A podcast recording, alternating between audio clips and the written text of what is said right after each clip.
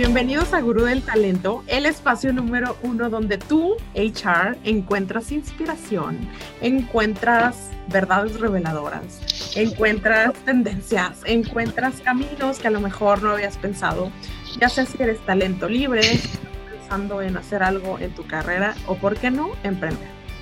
¿Y cómo lo hacemos con historias inspiradoras como las que te tengo el día de hoy? Historias que te hacen pensar mucho en el futuro e historias que también te hacen repensar el status quo. Y el día de hoy tengo a alguien que como que estábamos en el estira y afloja y no se daba esta sesión, este, porque la tenemos del año pasado, pero aquí está, aquí está. Este, tengo que decirle, de cliente a partner y muchas cosas más que, nos, nos queda. Juan Carlos Ruiz, bienvenido, ¿cómo estás? Ah, muchísimas gracias, Johnny. No, excelente. Muchas, muchas gracias a ti a, toda la gente que nos está viendo. Oye, y aparte voz de locutor, este sí, sí, sí, si me estás escuchando el podcast, Juan Carlos prácticamente se podría ir de aquí a cualquier emisora porque tiene voz de locutor totalmente. Ya me imagino cómo será cuando regaña. Ya nos contarás a sus hijos o a su equipo. no, bueno, pues este, mis hijos ya si, si, si salen este muy educaditos, quiere decir que sí, que sí sirvió. Ahí las regañadas que les di. O la inspiración de la mamá. totalmente, totalmente. Todo, todo, todo cuenta. Juan Carlos, me gustaría iniciar, este, aparte de darte la bienvenida, estoy muy entusiasmada porque vamos a platicar cosas y visiones, eh, concretamente atracción de talento, pero también otras cosas. Primero, queremos pensar, queremos saber cómo inició este journey para ti. ¿Fue amor a primera vista HR o fue un amor de estos dolorosos para ti? No, fíjate que, estuvo bastante extraño y a la vez interesante mi camino por, por Talent Acquisition. Eh, digo, para no dar marcas de, empresas ni nada, este, entré, pues digo, cuando acabé la carrera, hace ya algunos ayeres, este, entré a trabajar a un call center, ¿no? Este, pues de, de, chavo, de recién egresado, entré a trabajar al call center y a los 15 días que estaba en piso, que es atendiendo las llamadas, este, yo dije, esto no es para mí, sinceramente. 15 días, nada. 15 días, yo la verdad es que, pues no, no, no, no, o sea, no, no, no, no era para mí, digo, ahora sí que admiro a la gente que hace eso, porque definitivamente es, ese no era para mí. Entonces hablé con, con, pues literal llegué a renunciar, o sea, llegué y le dije, ¿sabes qué? Pues te, te, presento mi renuncia, te doy 15 días, no, pues acabas de entrar, pues sí, pero la verdad es que esto no me gusta, no es para mí, digo, no, no tiene caso que pierda el tiempo y les haga perder el tiempo a ustedes.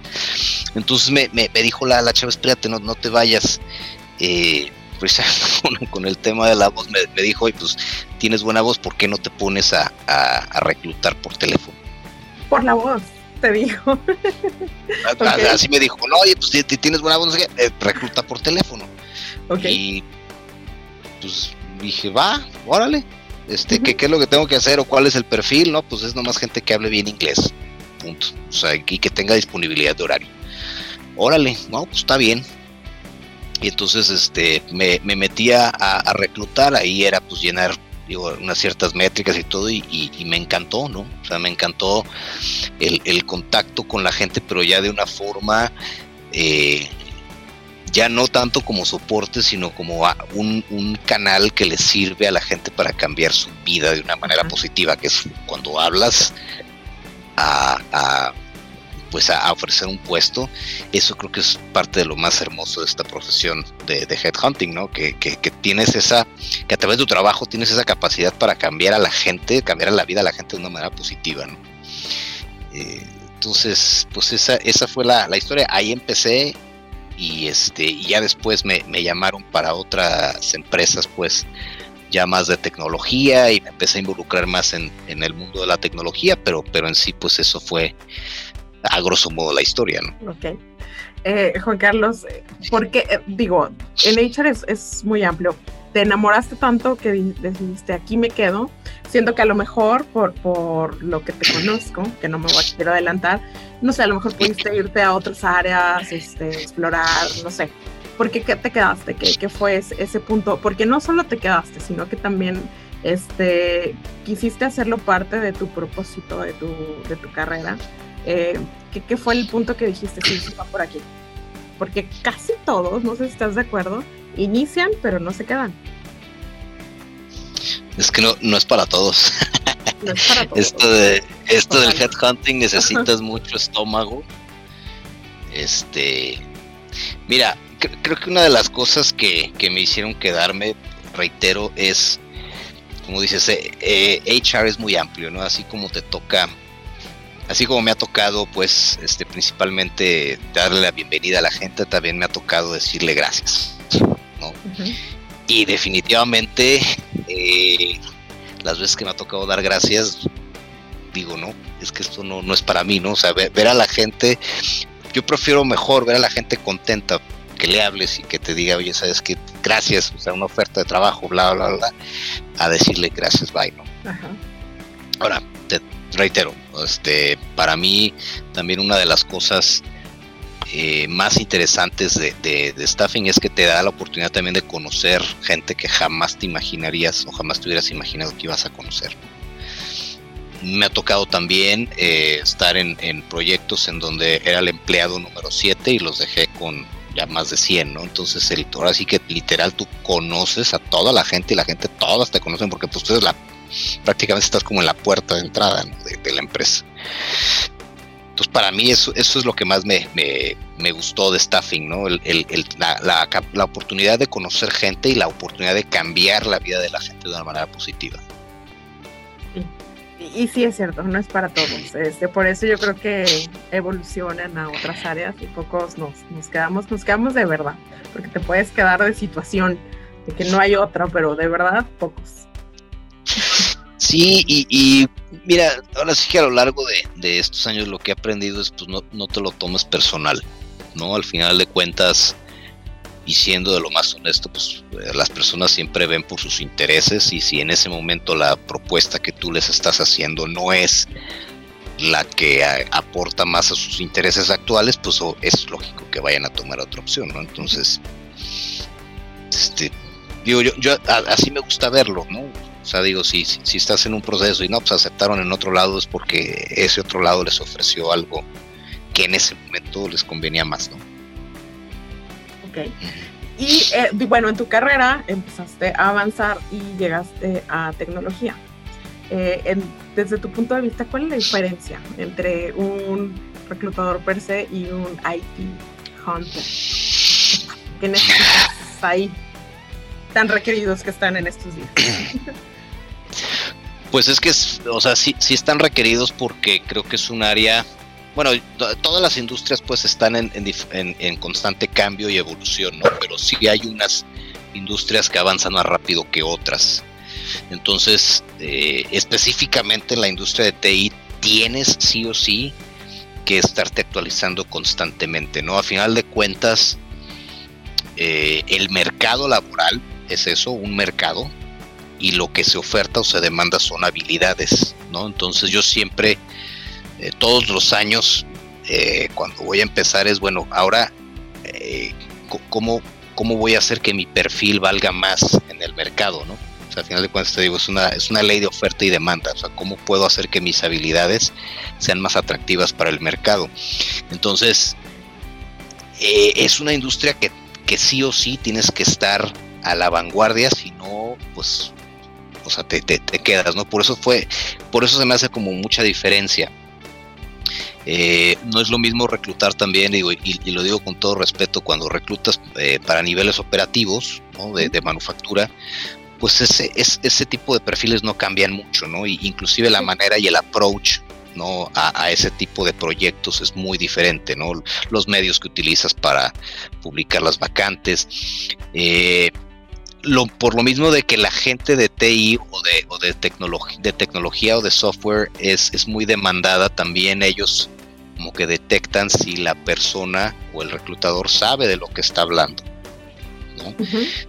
tienes que saber de lo que estás hablando, ¿no? Entonces, si vas a reclutar un DevOps, tienes que saber por lo menos lo básico de DevOps. Si vas a reclutar un Project Manager, diferencia entre un project manager, un program manager, un portafolio manager, o sea, todo ese tipo de cosas tienes que saber, tú como reclutador tienes la obligación de saberlo, ¿no? ¿Cuál es la diferencia entre una metodología ágil, hablando de project management, metodologías ágiles y metodologías tradicionales, ¿no? ¿Cuál es la diferencia entre un frontend, entre un backend, entre un full stack? Eh, ¿Cuál es ahorita la tecnología o el lenguaje de programación o los frameworks más demandados? Todo eso, todo eso, eh, pues tienes que estar ahí en la industria y, y, y si para los si para los desarrolladores es difícil estar en esta industria, pues, pues para uno también es muy difícil, ¿no? Tienes que saber de todo un poco. Entonces esa, creo que es la, gran diferencia de, entre la industria de tecnología y, las otras industrias. Pues. Fíjate que, bueno, justo nos lleva a lo que vamos a hablar el día de hoy. Eh, creo que en un hunter tradicional, eh, un reclutador tradicional, no importa que no trabaje tanto en su marca personal en un contexto tradicional. Claro que es muy importante. En un contexto tradicional, pero un, alguien eh, que se dedica a hacer headhunting IT no tienes opción. Este, tienes que ponerle ese sello, eh, tener tu cuartera, desarrollarla, cuidarlos, eh, darle seguimiento, porque sabes que eventualmente los vas a necesitar y tienes que trabajarlo. Y justo eso me lleva al tema que vamos a hablar el día de hoy, que es empleabilidad branding. Como para ti el hecho de, que la forma de buscar talento te ayudó a crear una marca personal, te ayudó a posicionarte en el mercado, a tener redes, a tener contactos, a, a, que te ubicaran como la persona a la cual contactar. Este, y justo eso te ayudó en este momento a estar en cierta posición. ¿Qué opinas respecto a el trabajo que hay que hacer para posicionarte también como alguien al que los developers le van a creer. Interesante. Creo que una de las eh, cuestiones más importantes que tienes que hacer en este tema del branding personal es eh, tienes que tener esa capacidad para generar valor para la industria en la que estás. ¿Cómo, cómo puedes generar ese valor?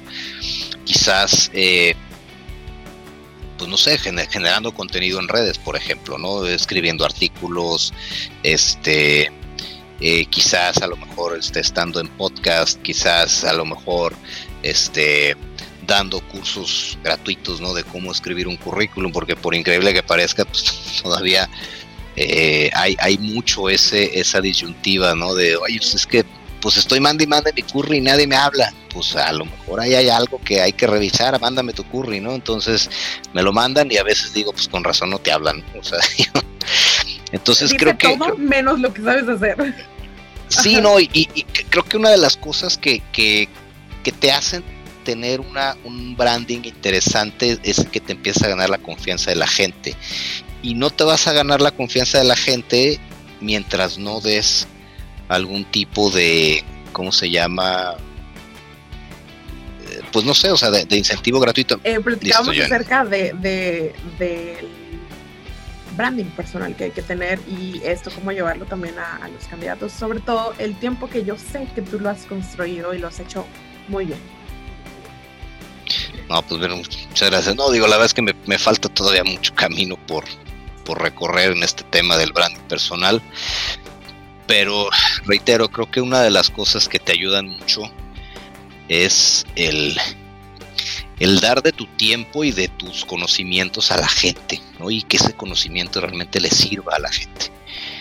¿no? Y este, me han dicho, oye, ¿cuánto, me cobras por, por decirme cómo redactar mi currículum? Pues no, o sea, yo ya tengo unos ciertos documentos, ciertas cosas que con mucho gusto comparto y no cobro nada y, y luego al rato me dicen, oye, pues me sirvió mucho, muchas gracias, esto, lo otro, y, luego después, este, participan o, estoy buscando de esos perfiles, los busco y me dicen, ah, claro, sí, sí, ahí te va mi curry. O sea, entonces, al final de cuentas, creo que eh, más hoy en día es importantísimo la red, la, red que tengas, el network que tengas.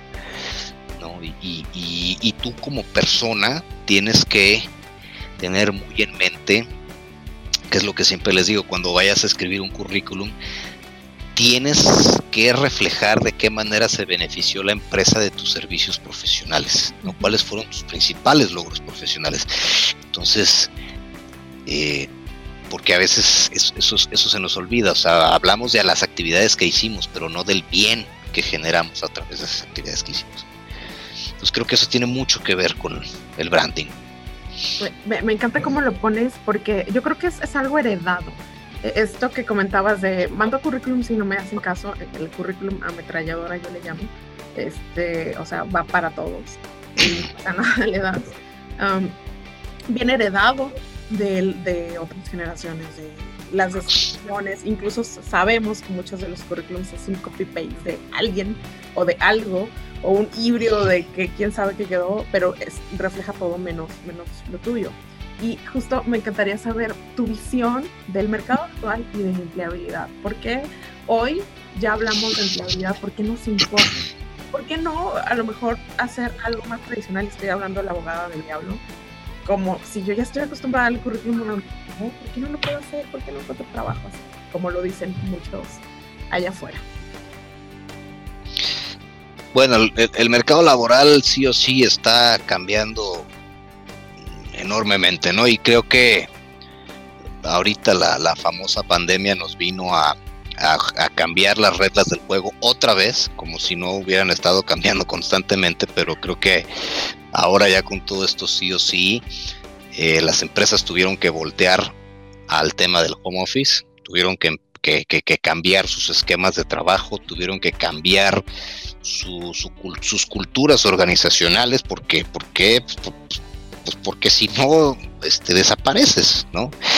Entonces, en, el tema, en, el tema otra vez la laboral, yo pienso que antes de salir al mercado, lo primero que tienes que hacer es como un, inventario de cuáles son tus habilidades, ¿no? O sea, qué es lo que, o sea, eh, fíjate, y, te lo, te, platico una anécdota. Este, no voy a, no voy a decir quién fue porque a lo mejor eh, eh, se, escucha un poco fuerte lo que me dijo, pero tiene hasta el nombre de una calle aquí en Guadalajara. Esta persona fue un gran empresario y una vez, y, era muy amigo de mi abuelo, mi abuelo en paz descanse. Ya sé quién. Eh, bueno. Y al final pues digo porque espero que no tampoco. Pero, ¿Por qué? No, ya, ya, ya falleció el señor. No, no por eso, pero al final te digo por qué. okay. Que falleció, pero fui, fui a pedirle trabajo, pues estaba muy chavo, de haber tenido yo unos 18 años. Fui a pedirle trabajo, este, pues a servicio al cliente y, me dijo, bueno, pero, pero ¿qué sabe hacer? O sea, bueno, pues, pues aquí aprendo, sí, pero ¿quién le va a pagar por enseñarle? ¿No? Así tal cual. Y esa frase se me quedó tan... Y me lo dijo, cuando usted vaya a pedir trabajo, no, no, o, más bien cuando vaya a buscar trabajo, no vaya a pedir trabajo, sino que vaya con la con, el chip de, de qué manera se puede beneficiar la empresa de mis servicios profesionales. Reitero. ¿Cuánto te lo Híjole, 20 años. Pero no, no saques. Juan Carlos es un comeaños y parece 23. Como 20 años, sí, como 20. no, hombre, ¿cuál 23? 23 años, pero cotizando en el link, yo creo. no, este, no, sí, ya, ya, ya de haber sido como hace unos 20 años más o menos. Entonces, fue algo de verdad, este, te digo, te digo que marcó mucho mi vida. Este, ya a partir de ahí, entonces ya fue al revés, ya fue a ver qué ya ahora sí ya me fijo en la descripción del puesto, ya ahora sí me fijo en, que mi currículum tenga más o menos el mismo perfil. El tipo de empresa también creo que es muy importante, o sea, tú tienes que conocer cuál es tu perfil y tu estilo de trabajo, ¿no? Porque hay gente que tiene un perfil muy corporativo y que se va a adaptar mucho a procedimientos, a esto, al otro. Y hay gente que si le pones así un proceso muy cuadrado y todo, la matas. ¿No? hay gente que a lo mejor, pues no sé, digo, son, perfiles, entonces tú también, eh, esa es la otra parte o el otro secreto, por así decirlo, del mercado laboral, o sea, es no nada más saber tu, tu perfil profesional, sino el estilo de trabajo que en el que tú te sientes más a gusto. Y, de ahí tú checas el estilo de empresa en la que estás y bueno, o en la que quieres aplicar y si hace match, pues adelante. ¿no? ¿Cómo lo veo el mercado laboral? Va a seguir cambiando, va a seguir, eh, hay, hay este, muchas, muchas oportunidades. Creo que ahorita lo más importante que tendríamos que hacer, y esa ya es sugerencia, es hacia dónde van las tendencias de tu industria, independientemente en la que estés, si estás en la industria de, de retail, si estás en la industria de TI, si estás en la industria de insurance, si estás en cualquier tipo de industria, hacia dónde van las tendencias del mercado de tu industria y pregúntate si tú vas para allá. Y si no, pues entonces ahí a lo mejor habría que hacer un ajuste y un giro. Eso, eso creo que es algo muy importante. Em, esto es empoderamiento, ¿no? Eh, porque normalmente era, pues, a ver, ojalá me llegue la oportunidad, este, ya viene, ya viene, ya me están ayudando allá arriba, y suena a que tú estás en tu carrera, y eso nadie nos, nos enseña, así como tú fuiste en aquel momento, después de la oportunidad, este, esperamos a que lleguen esas oportunidades, y esto habla de que tú las creas, de que tú te prepares, de que tomes lo que está allá afuera, lo integres a tu, a tu, y que vayas a conquistarlo, pero no nos queda claro. Aún con este año que nos, nos sacudió, no sé si, si lo percibes también, Carlos, este, o sea, sí, sí, ya pasó, pero ya, anda, igual.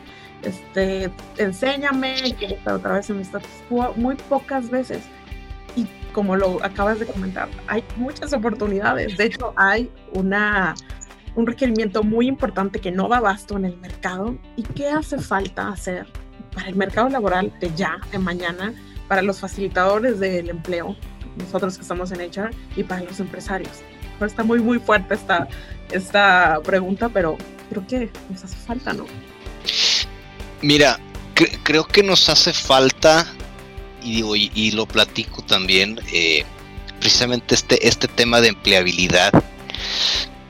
Eh, fíjate, en países como Canadá, este, Australia, etcétera, hay una, hay una Secretaría de Recursos Humanos, en donde hacen análisis de aquí a quizás, digo, no, no sé bien, pero ponles unos cinco años y hacen una proyección de cuáles son esas carreras, ¿no? O esas habilidades que se van a necesitar de aquí a cinco años.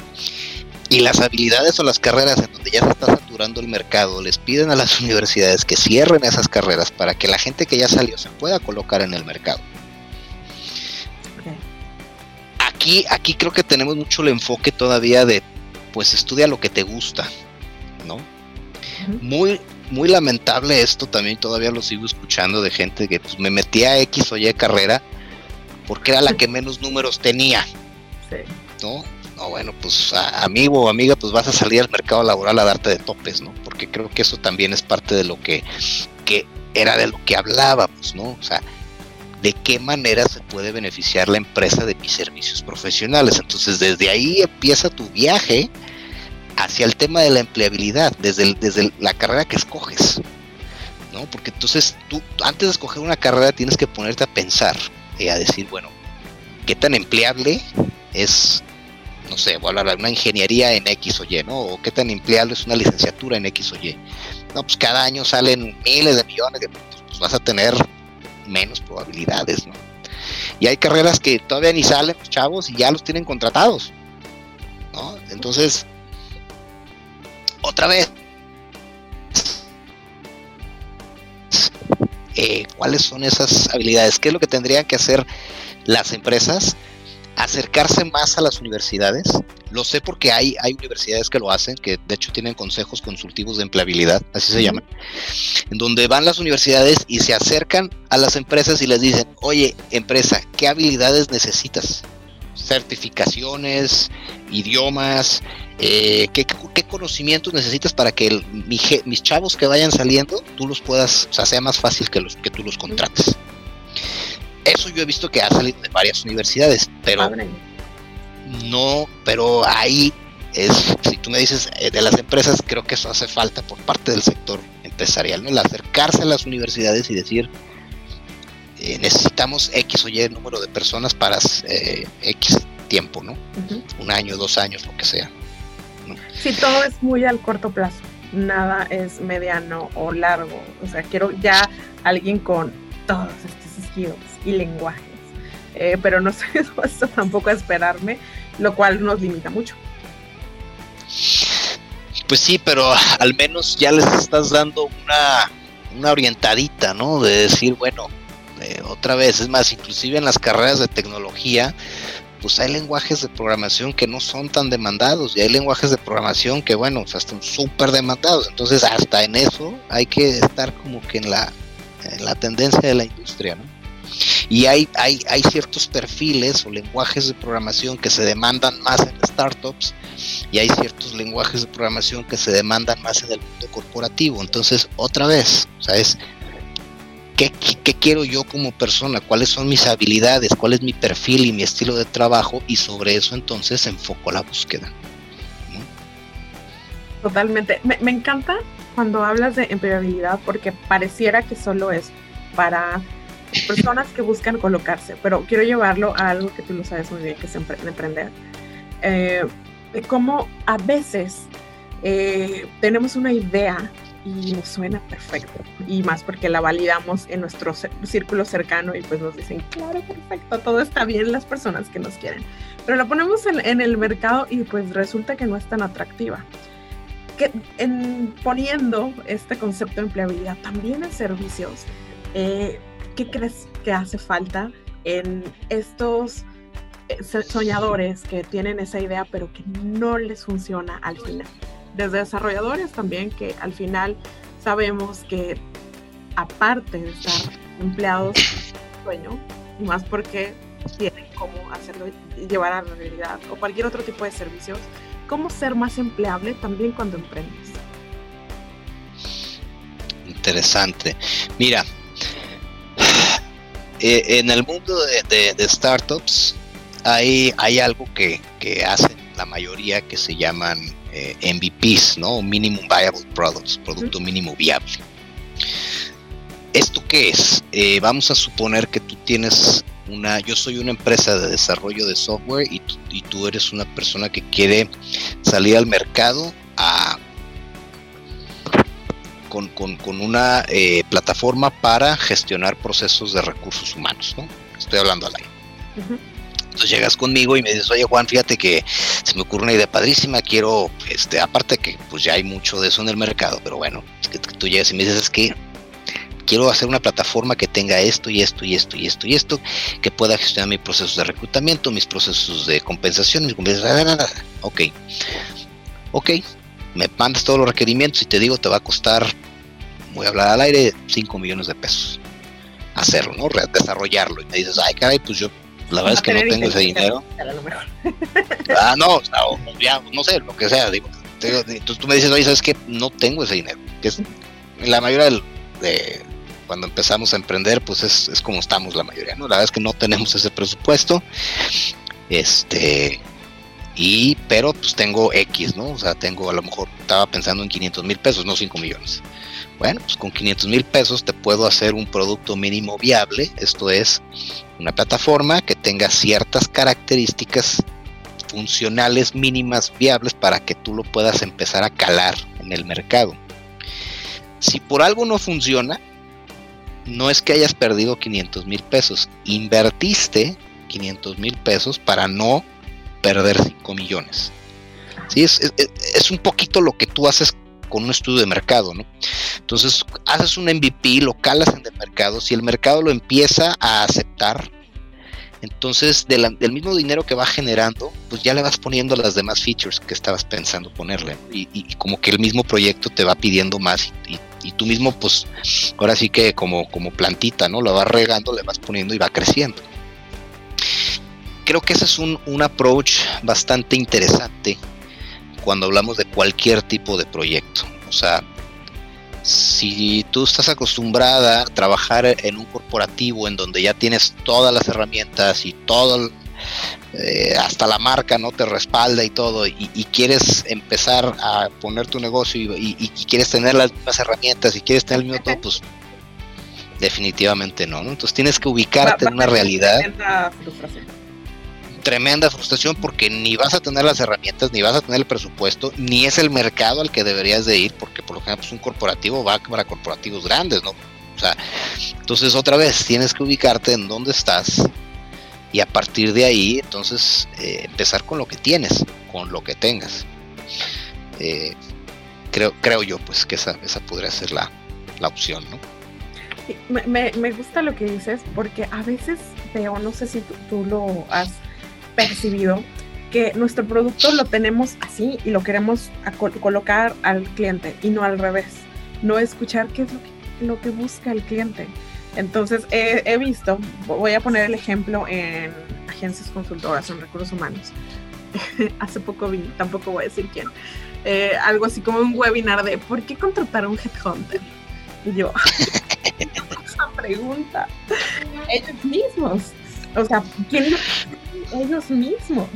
Eh, y, me dio así como de, ay, quiero ayudarles.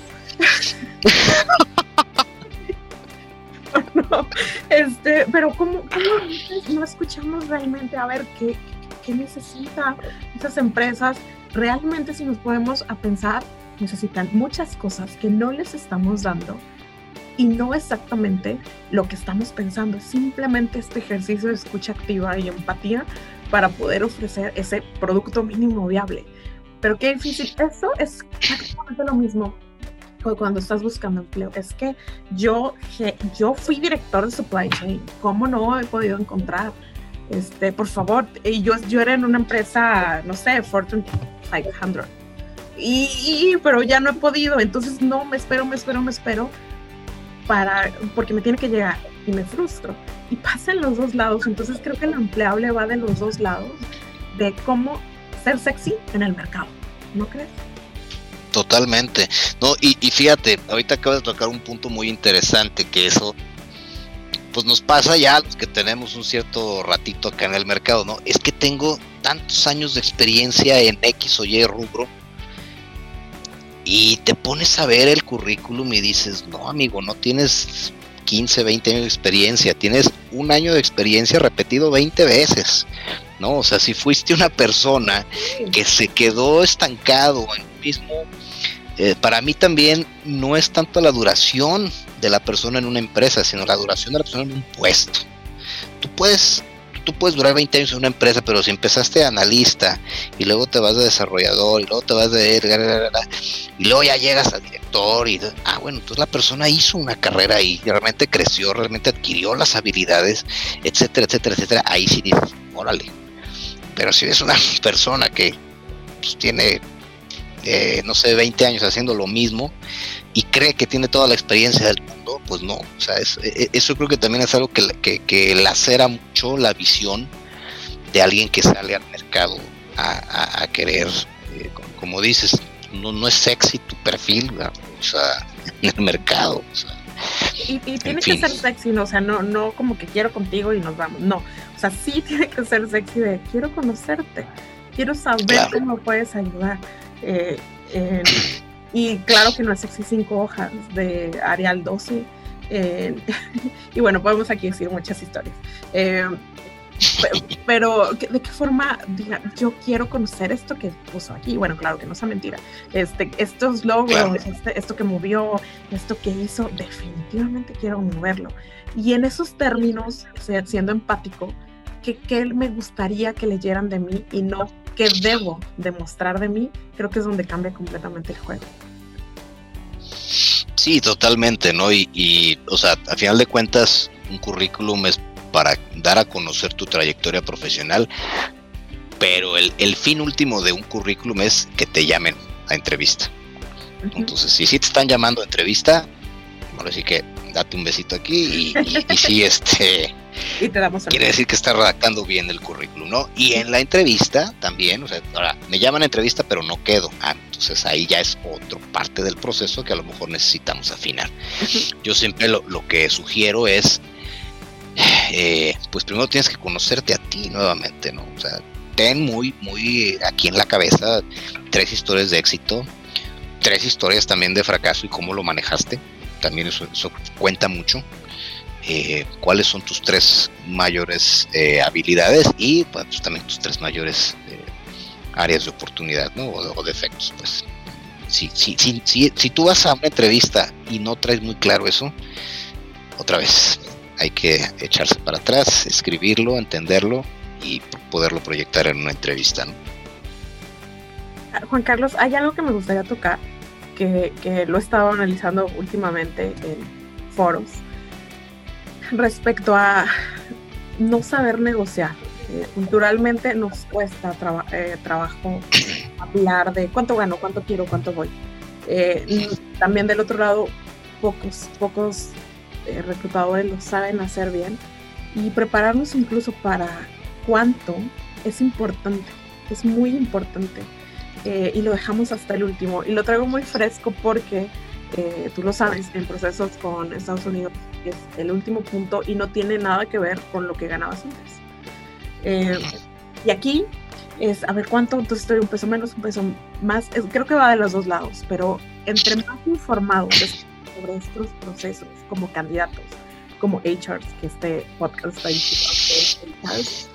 nos ayuda muchísimo a posicionarnos con hiring managers, a posicionarnos en nuestro rol y finalmente muy bueno nuestro trabajo, pero he visto una eficiencia, no sé si tú lo percibes así, en esta última parte del proceso. A lo mejor excelente en la parte de atracción, el acompañamiento al candidato, pero ahí ¡ah!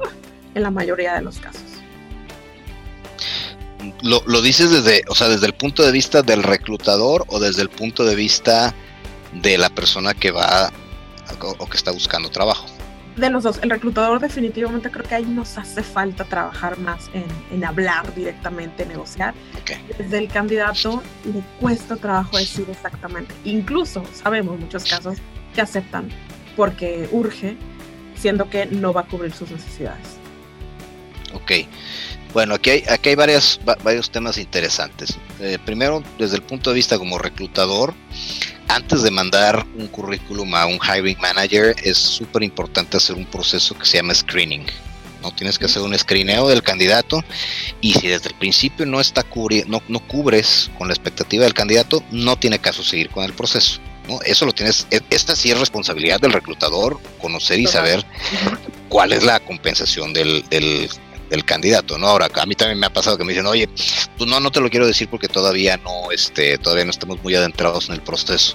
Yo lo que les digo, tengo que detener tu proceso entonces aquí porque no sé si el budget que tengo eh, va a cubrir tus necesidades. O sea, no, no lo hago para yo tomar esa información y publicarla, o sea, lo hago para que ver si realmente estamos alineados los, las dos partes, uno eh, lo que puede ofrecer y el otro pues lo que, lo que puede y no perder tiempo de una y otra. Exactamente. Si desde el principio estás viendo que está muy elevado, sabes que si estás fuera de presupuesto, te agradezco muchísimo tu tiempo, voy a guardar tu información para en cuanto tenga otra oportunidad que se acople más a lo que estás buscando, pues con mucho gusto nos ponemos en contacto nuevamente. Y es mejor desde el principio decir gracias, bye, a, a correr todo el proceso y luego al final, este, oh, pues cuánto quiere, no, pues tanto, uy, no, pues no. O sea, si eso, si eso pasa, entonces quiere decir que el reclutador no hizo buen trabajo y eso sí es responsabilidad de nosotros. Eh, en cuanto al, al, otro lado, cómo negociar tu, sueldo. Yo siempre, siempre les, inclusive para negociar un, este, un aumento de sueldo, antes de, antes de hablar de números, otra vez tú tienes que conocerte muy bien a ti como persona. Y siempre que hables de sueldo, habla mejor en función del valor ¿sí? que puedes generar en el mercado. Es que está muy caro, a ver, espérate. Yo le puedo pagar a una persona 300 mil pesos mensuales, pero si él me genera 15 millones de dólares al, al, al mes, es una ganga el tipo. ¿Sabes? O sea, no es y, y, eso, y eso pasa mucho con las vacantes de ventas, ¿no? Ay, ¿le vas a pagar todo eso?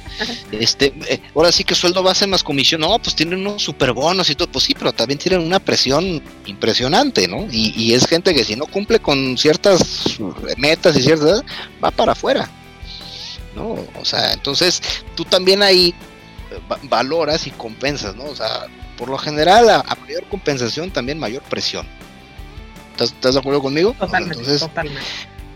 Ahí tú también tienes que, tú como persona, saber decir, bueno, a lo mejor no tengo o, yo quiero aspirar a un puesto directivo, tienes que preguntarte, ¿vas a aguantar la presión? Muy probablemente vas a tener menos tiempo para tu familia. muy probablemente vas a tener menos tiempo para ti, muy probablemente, ¿por qué? Porque te va a demandar más ese puesto. Entonces, otra vez, ¿qué es lo que quieres, no? Cuando vas a negociar una una eh, oferta o un aumento de sueldo, cuando, cuando negocies un aumento de sueldo, yo te sugiero que primero hagas como un, caso de negocio, ¿no? Algo en donde tú digas, o sea, donde tengas muy claro cuál fue el valor que generaste para la empresa en el último año, quizás. Y esos datos, pues en tu revisión anual, decir, bueno, yo le, le costé tanto a la empresa, y pero le generé el doble o el triple. Entonces, digo, creo que a lo mejor un 10% o 15%, lo que sea, eh, de aumento, podría ser así, y yo te, yo, yo te, yo te garantizo, empresa, que si tú me subes este porcentaje, yo, yo te genero todavía más.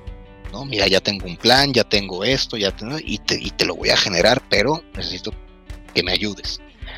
Y por lo general se da, ¿eh? O sea, cuando, cuando, cuando tú llegas con esos números, armado. exactamente, o sea, pues, pues dicen, va, o sea, porque la empresa no tiene nada que perder, o sea, le voy a aumentar el 10%, pero me va a generar el 30%, pues él se lo está pagando, ¿sabes? Entonces, este, pero el problema es cuando, híjole, pues que si me aumentas el sueldo, porque pues, este, no sé, que ya llevo X número de años aquí, ¿no? Ya voy a tener hijo. o ya voy a tener un hijo, bueno, pues, pues señora o señor o lo que sea, este, pues, ¿qué, culpa tiene la empresa, no? otra vez, siempre busquemos eh, cuáles son, por eso es importante saber cuáles son las tendencias de tu industria para saber cuáles son las habilidades que se están demandando y pregúntate siempre si tú tienes esas habilidades.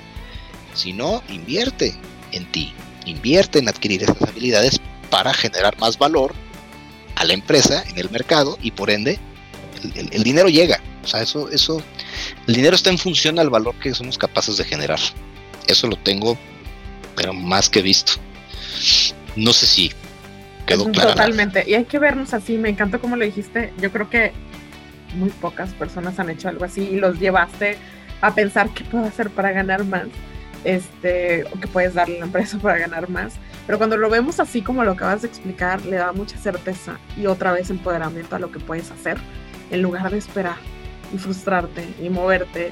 Y, claro.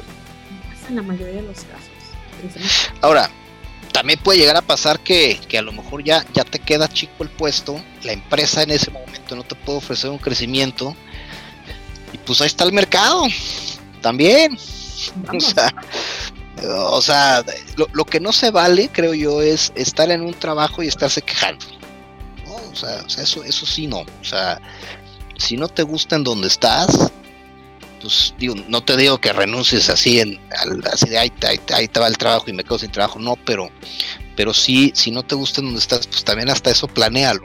Este, bueno, empieza a mandar currículums, empieza a voltear a ver en el mercado qué, está pidiendo el mercado, empieza a ver si tú tienes esa, eso que piden y si no, pues aguántate tantito, adquiere esas habilidades y entonces ya sales al mercado.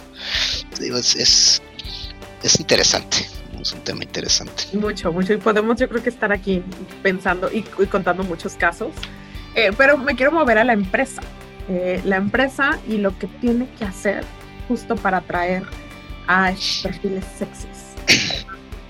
Eh, y es otro de los puntos que queríamos platicar. Mm, creo que todavía hace algunos años era opcional hacer un plan de branding. Todavía tenían la opción de... ¿Un plan de qué, perdón? De branding eh, en la empresa. Ah. Había, había la opción. Este, y ya sabemos todo lo que nos movió ahora, donde ya se vuelven ciertas cosas como, como Office, eh, algo esperan al menos un trabajo de, oficina o virtual, este, creo que no hay opción. La empresa tiene que estar presente en el mercado laboral. Respecto a esto, ¿y qué pueden hacer las empresas? Así como el candidato está haciendo todo lo posible por ser sexy, también para ser atractivo para el mercado. Va, creo que es interesante y fíjate, curiosamente, eh, pues eso es algo, es parte del trabajo que le toca hacer al reclutador, ¿no? Tú estarás de acuerdo conmigo que reclutar es vender. Sí, totalmente. ¿Qué, vendes? Pues la idea, ¿no? Al, al, candidato de que la empresa en la que estás trabajando está padrísimo y de que iba a crecer y de que iba a hacer y deshacer y va a ser el mejor trabajo del mundo y te hará. Obviamente tú tienes que creer eso porque es tu producto lo que estás vendiendo, tu producto es la empresa, tu, tu reclutador, tu producto es la empresa. Y cerciorarte y ser sinceros, por favor, por favor. Ah, sí, sí, sí, o sea, o sea eso, eso, también está dentro de la ética del reclutador, ¿no? Si, si, si tú estás vendiendo un buen ambiente organizacional y sabes que no lo tiene, pues también quizás por ahí también, a lo mejor por eso no se cubran las vacantes, porque ni tú mismo te escuchas sincero. tú como reclutador, pues estoy hablando ya como reclutador, ¿no? Entonces sí, sí es muy importante que estés convencido o convencida de, de, del lugar en el que trabajas, de sentirte respaldado, de sentirte que puedes crecer, de sentirte que, la empresa te está generando un valor y el mismo valor tú lo estás proyectando hacia el mercado, ¿no? Eh, ¿Qué pasa cuando, por ejemplo, no tienes eh, una marca muy posicionada en el mercado que te respalde? Ahí lo puedes compensar con otras cosas.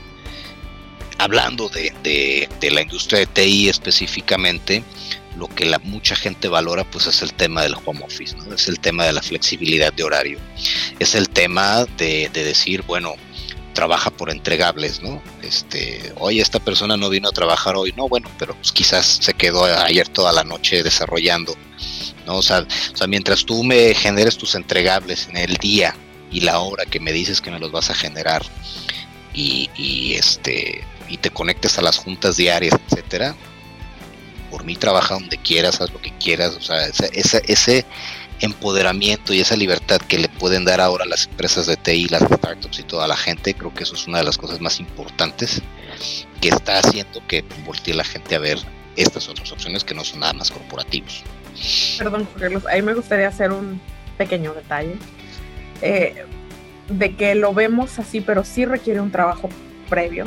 Esto lo hablo para todas las empresas que no son IT de hacer tus objetivos y tu estrategia tan trazable que puedas darte el lujo de hacerlo. Eh, el problema o el punto donde, de inflexión es cuando no lo hay y quieres controlar y ser micromanager, eh, justamente porque ese trabajo previo no se hizo. También ahí podemos contar contar muchas historias, pero es muy importante hacerlo. Que, volteamos a ver esas empresas que lo tienen porque hicieron ese trabajo previo. Hay que hacerlo. Y si no te tomó ese año, hay que hacerlo. Mira, así como, como, y la verdad es que esa pregunta yo no la, yo no la hago, no me gusta hacerla en, una entrevista con, un candidato, es ¿por qué de entre tanta gente te, tendríamos que escoger a ti? Pues así las empresas deberían de preguntarse por qué el mercado o la gente vendría a trabajar a mi empresa. ¿No? O sea, ¿qué, qué valor agregado le ofrezco a la gente o al mercado para que se vengan a trabajar aquí. La mayoría de las veces la gente renuncia a malos jefes y al, y al, y al poco crecimiento profesional. Obviamente pues también está el tema económico y la cultura organizacional y todo este tema, pero eh, o sea, imagínate, llegas a una empresa, no ves crecimiento profesional, este, pues tu jefe tiene favoritismos, este, eh, hay, hay, bullying, hay esto, hay lo otro, y, ahí aparte la paga, o, a lo mejor lo único que tienes que, que ofrecer es paga, es buena paga, la gente de todos formas se va. O sea, ¿por qué? Porque la misma gente que está reclutando no cree en lo que está vendiendo. Nadie te va a decir, te voy a pagar bien, pero vas a aguantar bar aquí, que la empresa, la ambiente está súper gacho, ¿eh? O sea, nadie te va a decir eso. O sea, digo, por lo menos en su sano juicio. Pues. este, entonces digo, creo que es parte de, primero tienes que trabajar desde el branding se trabaja desde adentro, ¿no? Para que la misma gente sean evangelizadores de tu marca, creo yo. No sé tú qué opinas. Sí, totalmente, totalmente. Y que es el trabajo que tienes que hacer. Si no, pues creo que te va a costar trabajo atraer. O te está costando. Eh, Juan Carlos, me gustaría preguntarte antes de dirigirnos a la recta final, en tu carrera, ¿qué ha sido lo más importante que te ha ayudado el día de hoy estar en una posición eh, viendo diferentes culturas, diferentes países? y a la par también teniendo un proyecto alterno. ¿Cuál ha sido como esas dos, tres cosas que, que para ti ha sido muy importante para lograr el punto en el que estás? Wow, muy buena pregunta. Híjole, pues creo, creo que uno de las de los puntos importantes es eh, que siempre hay que estar buscando el crecimiento profesional independientemente de si la empresa o la persona a la que le reportas te lo da o no. O sea, al final de cuentas, el único responsable de su crecimiento profesional eres tú mismo o tú misma. Entonces creo que eso, el, tener una, una, un enfoque de, yo voy a crecer por mí mismo, o sea, otra vez, qué tendencias hay en mi industria, tengo o no esas habilidades, si no las tengo, dónde puedo conseguirlas. Creo que eso es, eso es una, una cosa muy importante, el estar constantemente evolucionando, cambiando y adaptándote a, las nuevas tendencias de la industria. Eh, otra de las cosas súper, súper importantes, tengas o no tengas trabajo, siempre es networking. Siempre. O sea, ¿por qué? Porque hay un dicho muy coloquial que dice uno nunca sabe dónde brinca la liebre, ¿no? Entonces, eh, pues hay que estar en los meetups, hay que estar en los eventos, hay que estar donde está la gente, no sabes a quién puedas conocer, no sabes a quién puedas, no sabes, y sobre todo pues hay que tratar de llevarse lo que se pueda con tus compañeros de trabajo siempre, ¿no? Porque pues el mercado es muy dinámico, se va moviendo y nunca sabes ahora sí que en dónde vas a o sea, dónde va a estar tu siguiente oportunidad profesional. Entonces creo que una de las cosas, te digo, más importantes es el crecimiento profesional continuo, es eh, el networking y, y la otra, eh, creo yo, muy importante es el, el, saber disfrutar tu trabajo, fíjate. Creo que esa es una de las cosas, porque eso se refleja. O sea, si, si no, hay gente que me dice, yo no sé cómo te gusta el reclutamiento, a mí me choca estar haciendo entrevistas, me choca. Uy, a mí me encanta. O sea, yo, yo agarro mi cafecito y para mí es como lo que estamos haciendo ahorita, es una plática, ¿no? Y, y en el jijiji jajaja le sacas la verdad al candidato y... Muchísimo. Ajá, y te das cuenta muchas veces que, o sea, pues que no es la mejor opción, pero pues no le vas a decir, en, o en ese momento le dices, no, mira, sabes que no es, no es lo que estamos buscando, etcétera, pero pero disfrutas esa interacción con la gente, esa plática, eso, o sea, disfrutas, disfrutas, disfrutas. Reitero, creo que esas, eh, esas son las tres claves, ¿no? El crecimiento profesional, el networking y el disfrutar lo que haces. Anótenlo, por favor. Este, Juan Carlos, me, hiciste acordar de que yo, yo me considero muy buena en geografía, pero es gracias a reclutar. Y, te platico que como a los 22, yo no conocía Ciudad de México a esa edad, pero yo me sabía todas las delegaciones. Yo te podía explicar llegar a una dirección que no conocía. Recuerden que no había Google Maps, no hagan cuentas este, de cuántos años. pero soy muy buena en geografía. Había guía roji, ¿no? Había mi guía pero sí, sí teníamos nuestro mapa. de cómo estaba la Ciudad de México, pero me ha hecho muy, muy hábil mentalmente reclutar. O sea, los 20 años que tengo haciéndolo. Este, y, y esa es la parte que, bueno, a los que nos gusta, que, insisto, somos pocos, que realmente nos, nos gusta, este, de, son muchos beneficios, conocer, eh, contactos, eh, amigos, eh, yo puedo decir que a mi esposo yo lo recluté, este, pero o sea, todo lo, que te da eso y ágil mentalmente, no sé si estás de acuerdo. ¿El, conocer la geografía? No, no, no, en la parte de agilidad mental. ah, sí, o sea, definitivamente te da, debes de tener una agilidad mental impresionante porque simplemente el, el estar expuesto a varios perfiles de personas el, tenerte que adaptar, porque estás de acuerdo conmigo que así como conocemos gente muy buena personas, también conocemos gente que dices, chin, gente muy complicada, ¿no? Managers, este, gente que, que, te exige, que te grita, que te dice que, que si no le mandas exactamente lo que él dice, como él dice, y a la hora que él dice ya estás mal, siempre, siempre todo urge para ayer, siempre estás en el ojo del huracán, pues es que reclutamiento no sabe, pues es que entonces todo eso es, o sea, sí, sí tienes que tener una serie de habilidades que las adquieres solamente en esta en esta profesión pues o sea sí estoy de acuerdo contigo. Eh, para negociar también tienes que conocer muy bien qué se está ofreciendo en el mercado no este por eso es que es muy importante también conocer el perfil ¿no? Que estás, que estás reclutando para uno, número uno, saber si realmente la persona o el perfil que estás tratando de, reclutar, pues es el valor que le va a generar a la empresa y es, si ese valor está más o menos a la par en el mercado. O sea, tienes que estar muy a leer información. No sé, creo que creo que sí, sí, sí te ayuda mucho la agilidad mental, esto del reclutamiento, Y a la, la cuestión emocional también te ayuda muchísimo, ¿no?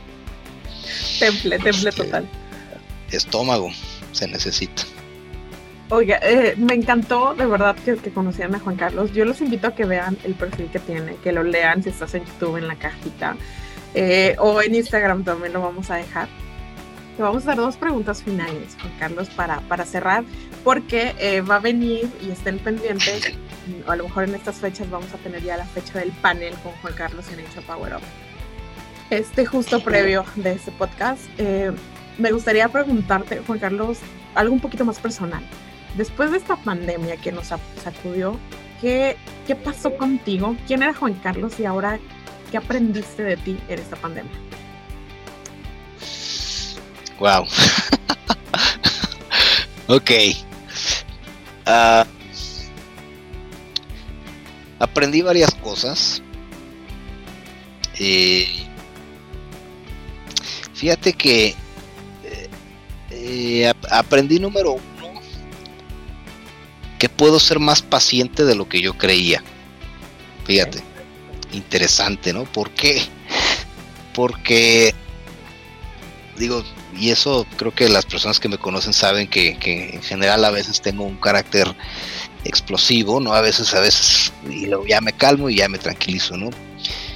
Ya Pero me sí me, Espero nunca ya me, me, me, puse a pensar una cosa, dije, a ver, vamos a estar encerrados aquí, mis dos chiquillos y mi señora.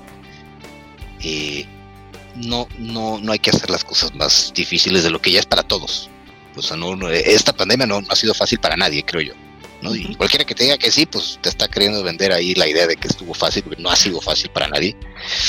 Entonces, eh, creo que esa, esa parte de, del convivir más con mis hijos, el conocerlos, el, el, el fíjate, me, hizo pensar y ser más creativo. ¿En qué, a qué me refiero? Sobre todo con mi pareja. Con, ¿Por qué? Porque antes pues me iba a trabajar y llegaba en la noche y platícame qué hiciste y, cómo te fue y tarará, ¿no? Y pues ahora, pues imagínate, pues qué hiciste, pues, pues nada, pues aquí estuve todo el día, me viste todo el día, o sea, no, no, y eso me, que a ti también te pasó, ¿no?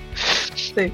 Exactamente, ¿no? O sea, fui a la tienda, ah, sí, sí, fuiste a las 4.15, ¿verdad? Sí, porque, pues, ahí te vi, ¿no? Entonces, creo que eh, esa, esa, esa parte de creatividad, ¿cómo, ¿cómo hacerle para no aburrirte con tu pareja?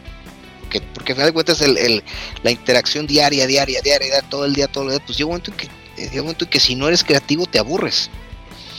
Entonces, eh, esa parte creo que a mí me enseñó y dije, ah, caray, mira, si puedo ser creativo, ah, caray, si puedo ser paciente, ah, caray, este, si puedo eh, reclutar sin estar viendo a la gente físicamente. Eh, o sea, si puedo dar clases, ¿no? Porque a mí no me había tocado dar clases virtuales, la verdad, ¿no? Este, me, me, toca dar clases en la Universidad Autónoma de Guadalajara y, parte de a mí lo que lo, lo bonito de la docencia pues era el, ver a los chavos y, platicar y esto y el otro y, o sea, y ahora ya, y ahora darle su energía y su juventud. Sí como sí no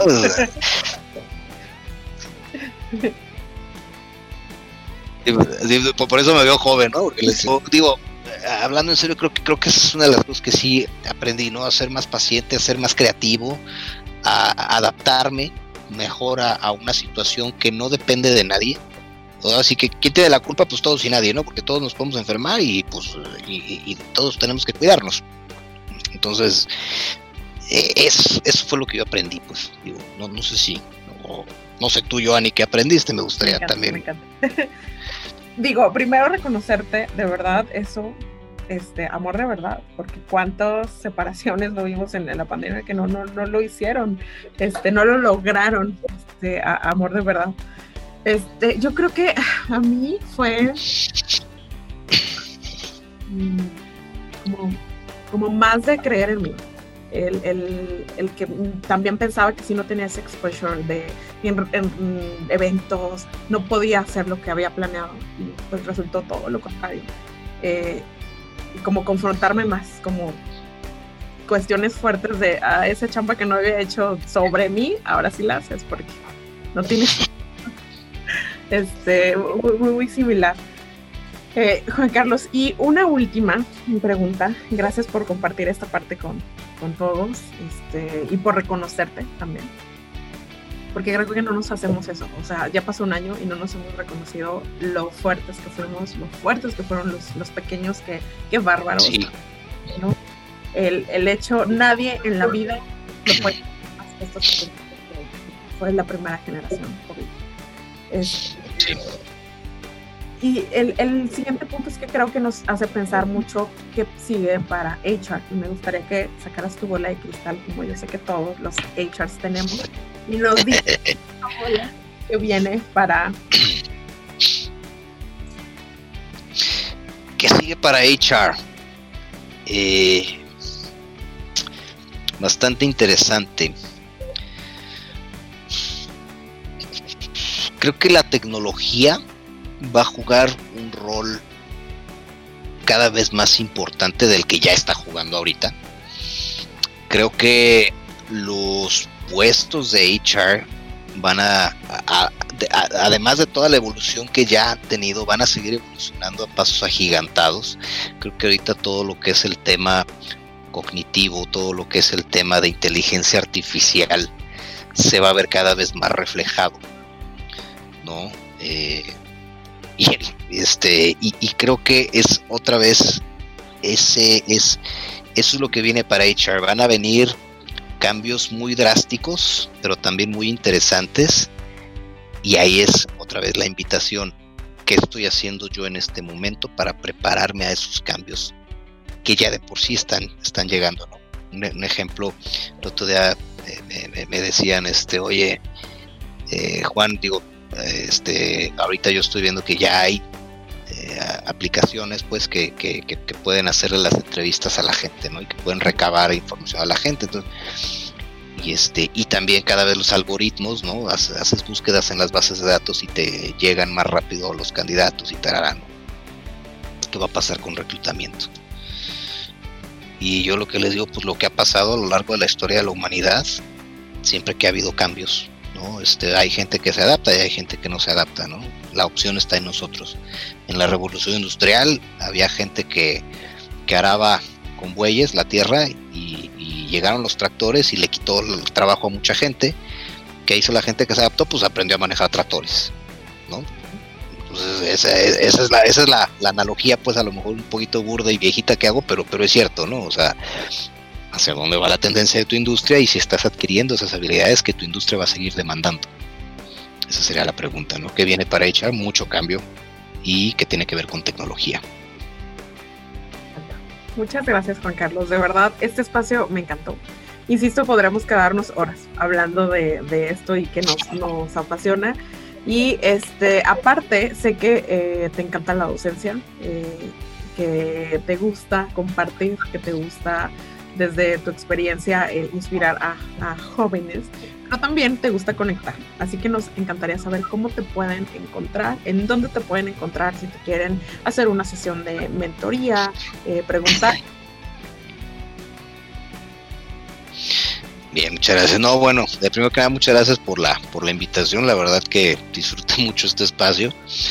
Este, pues literal fue una charla de café para mí, ¿no? Este, muy a gusto muy a gusto, muy, muy, tranquilo. Donde me pueden encontrar, pues principalmente en, LinkedIn. Este, me, encuentran como Juan Carlos Ruiz Galindo, ¿no? mi, nombre completo.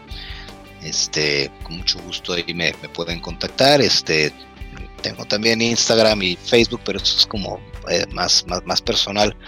Eh, y pues también la, la, en la página de, de la empresa, ¿no? www wolfrecruiter.com Ahí también este, tenemos pues un espacio de contacto. Cualquier persona que, busque servicios de consultoría de recursos humanos, con mucho gusto estamos ahí para atenderlos. ¿Nos puedes platicar un poquito más si quieren contactarte justamente para algún servicio en específico, qué tipo de reclutamiento? Este, ya al conocerte, cómo, cómo llegar a... ¿Y qué es Wolf Recruiter? Bueno, Wolf Recruiter es eh, un proyecto pues que, inició hace ya tres años. Eh, este, pues digo, somos una consultoría de recursos humanos, ¿no? Damos los servicios de capacitación, desarrollo. Aprovecho para, decir que ahorita en en junio vamos a tener un curso para certificación de Scrum y Product Management. Ahí la información está en la página. Es una certificación a nivel internacional y pues este, bastante interesante. Es Project Management de metodologías ágiles. Eh, y bueno, eh, damos eh, también soporte a, a consultorías este, fiscales, derecho, derecho laboral y pues también la parte de Team Augmentation, ¿no? Para empresas en, México, Estados Unidos, Canadá y Europa del Este. Eh, si alguna de las empresas quisiera algún servicio de Headhunting o de Team Augmentation, con mucho gusto, ahí está en la página www.wolfrecruiter.com. Ahí con mucho gusto nos pueden contactar y, y con muchísimo gusto los vamos a atender, ¿no? Muy bien, también vamos a dejar aquí la, liga para que los contacten y porque también si quieren alguna asesoría respecto a IT, reclutamiento, que ya dijimos que no es igual, tienen que contactar a Juan Carlos. Muchísimo gusto. Gracias Juan Carlos otra vez eh, por este espacio. Esta es tu casa y te vamos a seguir invitando ahora. Gracias. Este, y eh, te agradezco mucho el compartir tu pasión y tus ganas por atracción de talento. Insisto, no cualquiera. no, muchísimas gracias y estamos a la orden. Muchas gracias por la invitación, Joanny. Gracias a todos los que nos escucharon. Mi nombre es Joanny Aceves y recuerda que el talento está en ti. Bye.